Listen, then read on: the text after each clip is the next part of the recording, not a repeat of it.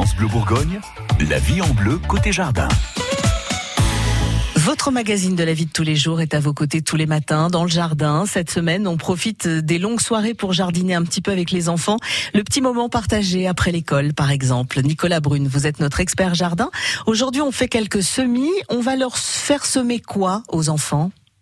Souvent, ce qui est rigolo, c'est de leur faire faire de semis de, de plantes qu'on va pouvoir euh, manger par la suite.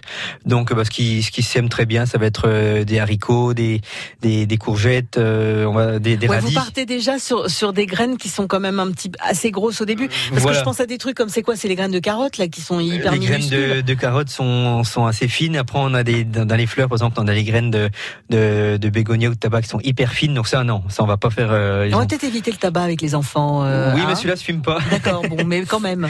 Voilà, non, mais voilà, on va essayer vraiment de, de, partir sur des graines assez grosses qu'ils arrivent à prendre assez facilement avec les avec les doigts. Euh, donc, euh, comme je disais, donc tout ce qui tout ce qui va pouvoir se manger. Il y a également des, des fleurs qui ont des graines assez grosses, comme par exemple la capucine. Donc voilà, tous ces tous ces tout ces, ce type de graines, ça va se, se semer assez facilement et germer assez rapidement, parce que bon, les enfants sont assez assez impatients. Ah bah oui, on met ça du coup directement en pleine terre ou on fait nos semis Ça euh, dépend. Par exemple, les haricots, on va les mettre directement en pleine terre. On va faire un petit sillon, on va mettre euh, ces graines. Alors il y en a également qui font des des trous espacés de 30-40 cm on va mettre 5-6 graines de haricots.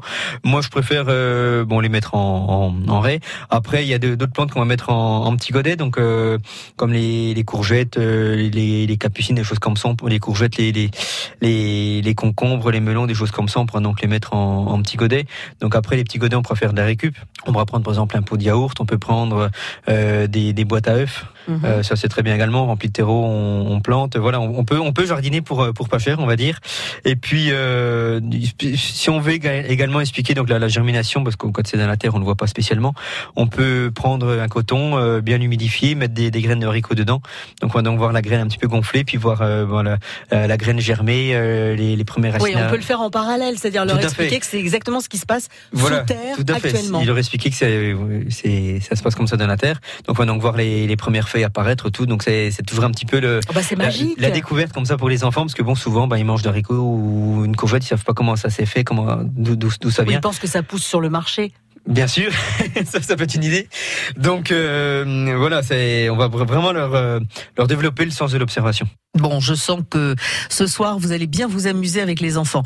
Les conseils de Nicolas Brune sont à retrouver sur francebleu.fr et dans une heure, Gilles Sonnet, notre expert en plantes d'intérieur, viendra nous rendre visite avec des antipucerons naturels. France Bleu Bourgogne.